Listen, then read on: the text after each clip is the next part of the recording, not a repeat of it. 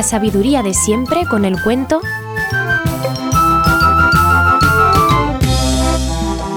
El rigor de las desdichas.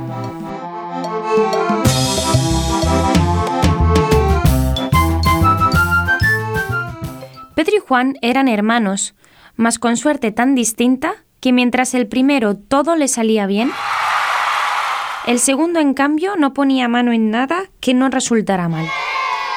Por salirle mal, hasta le nacieron torcidos todos los dientes. Tropezaba al salir fuera de la casa y como hubiera en el pueblo alguna teja mal puesta, no caía la endiablada hasta que Juan estaba debajo.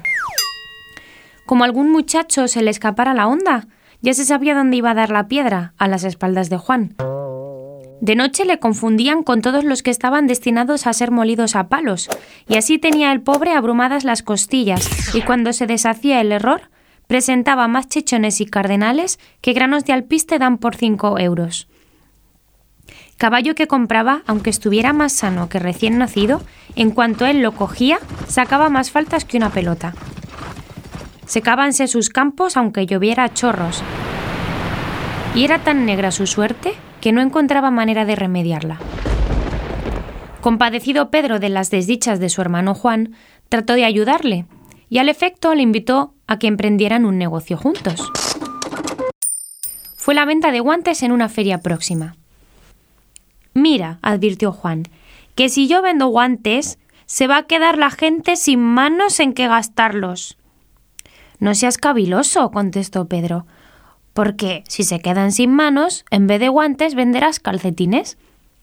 Dios me libre, exclamó asustado Juan. ¿Quieres ver cojos a todos los hombres? ¿Pero por qué tienes esa manía? No es manía, sino convencimiento. No me ha salido nada nunca bien. ¿Quién sabe si ganarás con este negocio? No hay cuidado. Para mí parece que se hizo aquello de tan acostumbrado estoy a perder que cuando gano me enfado. ¡Qué tontería! ¡Qué desgracia! digo yo. ¿Quién sabe si Dios quiere probarte? Bendito sea. Vamos, dame el dinero que tengas y yo compraré la mercancía.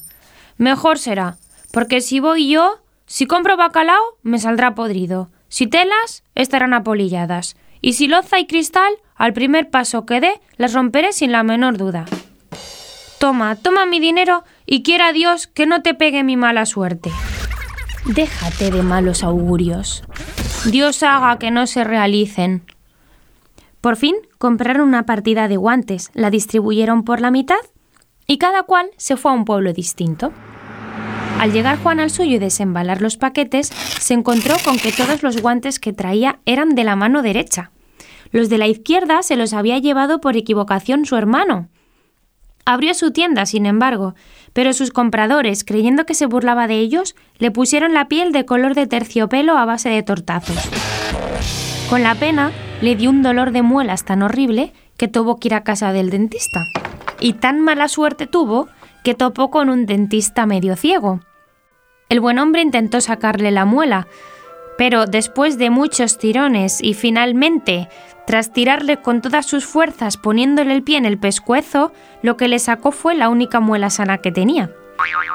Cuando pudo volver a su pueblo, se decía en el camino Yo no he vendido ni un guante, pero mi hermano tampoco habrá hecho un buen negocio. Pero se equivocaba. El afortunado Pedro se enteró de la equivocación e hizo correr por el pueblo la noticia de que ahora estaba de moda llevar solamente un guante, el de la mano izquierda y vendió todos los que llevaba. Cuando se enteró de la desgracia de su hermano, cogió los de la mano derecha y volviendo otra vez al mismo pueblo, hizo correr la noticia de que ya la moda de llevar solo un guante había pasado y ahora se volvían a llevar otra vez dos, de manera que todos sus antiguos compradores volvieron a por la otra pareja. Tal despecho causó esto a Juan, que no quiso tomar la más pequeña ganancia, pero su hermano, deseando ayudarle, hizo que una persona de su confianza colocara un bolsillo repleto de dinero en un puente por donde él pasaba todos los días al amanecer. Así lo hizo, mas el desgraciado, al ir a entrar en el puente, se le ocurrió una genial idea. Voy a ver cómo pueden los ciegos marchar a tientas por este trozo tan difícil. Y cerrando los ojos, pasó por el puente sin ver el repleto bolsillo que casi le rozó los pies. Cuando supo al día siguiente hasta dónde había llegado su desgracia, se tiró de los pocos pelos que tenía y encima se quedó calvo. Entonces se puso a pensar qué camino seguiría para ganarse la vida. Si me meto a sombrerero, decía el infeliz, van a nacer los chicos sin cabeza. Si zapatero, todo el mundo va a ir descalzo. Y si me meto a sastre, se pondrá de moda el nudismo. Pues señor, como no me meta güey, yo no sé qué oficio tomar. Se hallaba en esta tribulación cuando se le apareció un ángel que le dijo Juan, tus penas han tenido fin. Han sido pruebas que Dios te ha impuesto para que demuestres tu resignación. Alégrate, que cuanto has sufrido te ha de ser recompensado. Y dicho esto, con celestial sonrisa, el ángel se desvaneció, dejando un delicioso perfume desconocido en la tierra. Juan creyó que soñaba, y medio atontado por la impresión, salió al patio de su casa y se apoyó sobre una piedra que sobresalía un poco de la pared, pero ésta se cayó de repente y empezó a salir un chorro de monedas de oro. Eran un antiguo escondite donde hacía mucho tiempo había guardado una fortuna. Desde entonces todo le sonrió y le salió a las mil maravillas. En cuanto ponía mano en un negocio, salía redondo. Compró una partida de bacalao y la gente se aficionó a él de tal manera que en aquel pueblo todos los días eran vigilia, alcanzando tal precio que duplicó su capital. Adquirió luego una gran partida de pitos, y tal fue la ficción que despertó en el pueblo, que desde el alcalde hasta el último chiquillo todos iban pitando por la calle. En aquel pueblo no se gastaban pañuelos, mas apenas compró Juan una partida de ellos, les dio a todos un catarro tan fuerte que no les bastaban pañuelos para sonarse.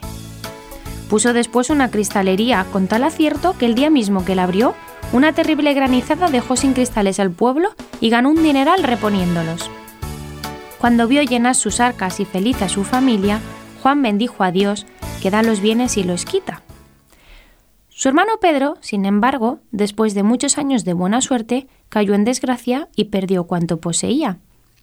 Entonces el buen Juan tuvo ocasión de devolverle sus beneficios centuplicados y decía Mira, hermanito, al final hemos aprendido que nadie es dichoso ni desgraciado hasta el fin de su vida.